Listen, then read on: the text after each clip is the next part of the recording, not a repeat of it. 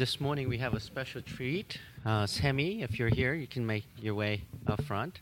And Sammy Shin will be giving us a, a testimony today.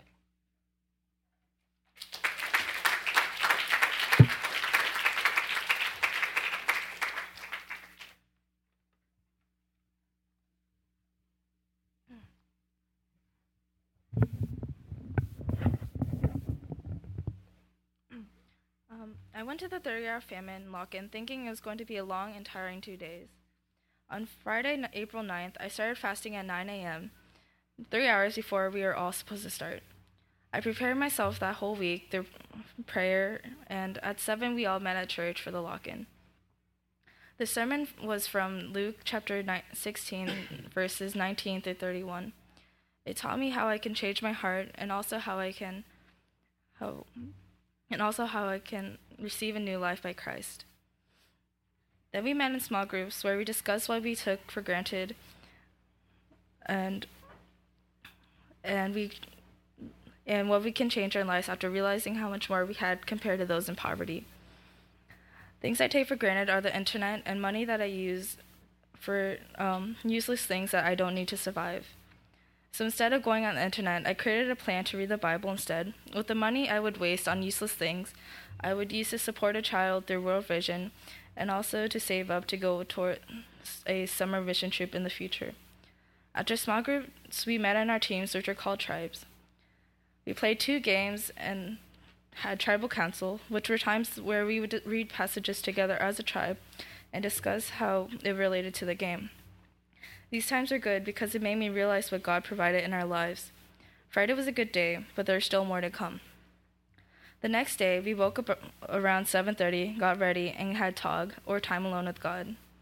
We read John 6, chapter 6, verse 1 through 13, and asked ourselves three questions. Who is God? What does this passage tell me about God? And what does this passage tell me about me?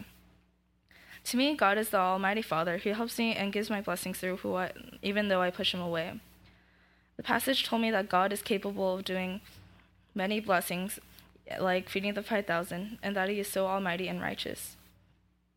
It also told me that I will be satisfied by God, but earthly things will leave me dry and hungry. We discussed all these things in our small groups, and we went on to more games. After the games, we all split up and went to neighborhoods to collect canned food donations and financial donations. I was surprised as we walked house by house by how many people were willing, so willing to give canned goods. It showed me how even though people are going through so many fan- financial troubles, that they are willing to give canned goods and help others in poverty.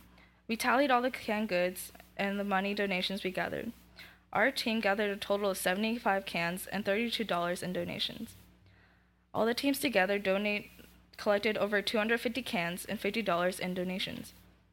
I was so happy we had gathered so much. We also got got 10 garbage bags full of clothing as well. During our last worship service, I felt a big overwhelming feeling in my heart as we sing praises in a candlelit room. The flames of the candles made me feel so warm, and also the songs.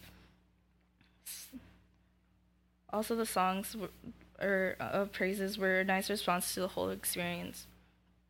We finished praise and blew out the, our candles one by one with a prayer.